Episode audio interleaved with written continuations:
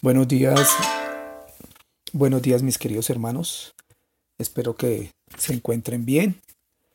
Espero que estén compartiendo en familia, estén súper estén super bien. Eh, gracias a Dios eh, le doy al Señor por aquellos hermanos que están activos en la obra de Dios. Y bueno, y los que no están los animo en el amor de Dios a que estemos activos eh, compartiendo todos en oración y, y en actividades que he visto que están compartiendo maravilloso eso.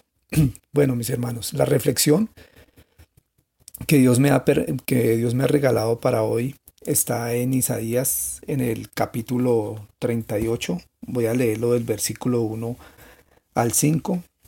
Dice la palabra del Señor, en aquellos días Ezequías se enfermó de muerte y vino a él el profeta Isaías, hijo de Amós, y le dijo, Jehová dice, Jehová dice así, ordena tu casa, porque morirás, y no vivirás.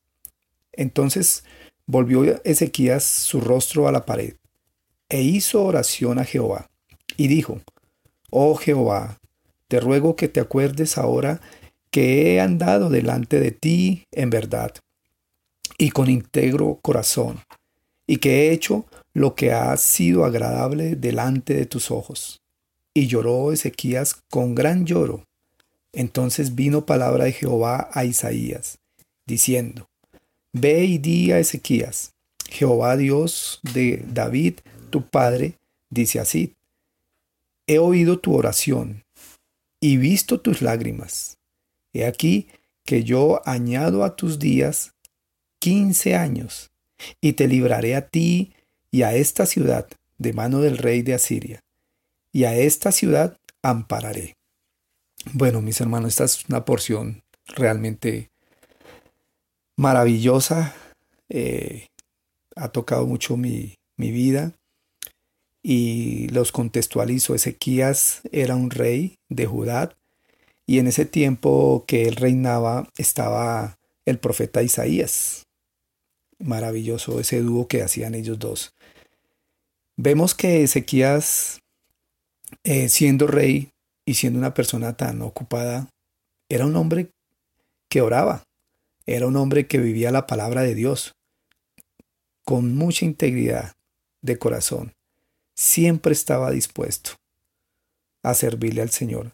Y él hacía todo lo que le agradaba a Dios. Él lo dice ahí en la oración.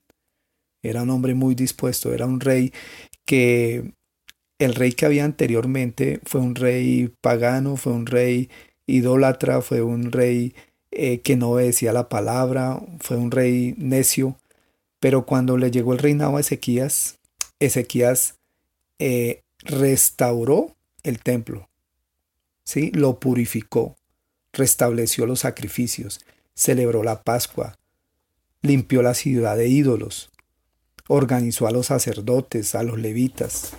Realmente fue un rey, como dice, íntegro, fue un rey maravilloso. Ahora preguntémonos por qué él se enfermó y por qué Dios manda a decirle a través de Isaías que iba a morir. El rey eh, Ezequías se enorgulleció debido a un triunfo que Dios le da a través de los asirios, ¿sí? ganando una batalla y, y bueno, pues él dice su palabra que eh, que él, pues en ese momento se enalteció y cayó como en orgullo, o cayó en orgullo. Y esto no le agradó a Dios. Entonces, pues vino enfermedad para él al punto de que iba a morir. Pero como este hombre era un hombre de oración, era un hombre que estaba con la palabra de Dios, era un hombre íntegro, pues él le ora a Dios y le pide que lo perdone. Le pide que haga memoria de él, de todo lo que él ha hecho, pues obviamente eh, gracias a Dios, pero que era un hombre que siempre estuvo ahí dispuesto, que siempre fue un hombre agradable a él. Y se arrepintió y indiscutiblemente pues Dios lo perdona.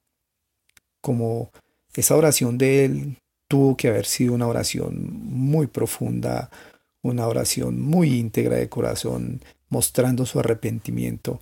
Y pues como la vida que él llevaba, de todas maneras era una vida agradable a Dios, pues el Señor le concede 15 años más de vida y le dice al profeta Isaías que le diga que va a tener 15 años más de vida, lo va a sanar y indiscutiblemente va a estar pendiente de la ciudad y, y lo va a librar de mano de los asirios.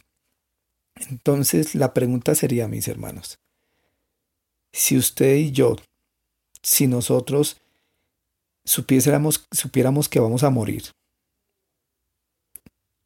le oraríamos a Dios, ¿cierto? Y le diríamos al Señor que no nos quitara la vida tal vez todavía.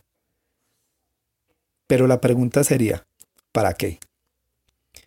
Porque Dios le quita la enfermedad y le da años de vida al rey Ezequías porque era un hombre que andaba con la verdad, porque era un hombre íntegro y porque era un hombre que estaba al servicio de Dios, entregado a Dios. Si nosotros le pedimos al Señor que nos regale más años de vida, preguntémonos nosotros, ¿para qué? ¿Por qué quisiéramos tener más años de vida. Entonces, mis queridos hermanos, les dejo esta reflexión y que tengan un buen día, que Dios me los bendiga y hago esta corta oración. Padre, te doy gracias Dios eh, por la vida eh, nuestra, Señor. Gracias por el tiempo que nos das de poder orar, de poder buscar de ti, mi Señor. Te suplico, Padre, que nos ayudes a tener vidas eh, íntegras, vidas que andemos con tu palabra, con la verdad, Señor, que cada día, que cada momento, que cada cosa que hagamos, Señor, sea agradable delante de tus ojos. Te pido, Padre, en el nombre de Cristo Jesús. Amén.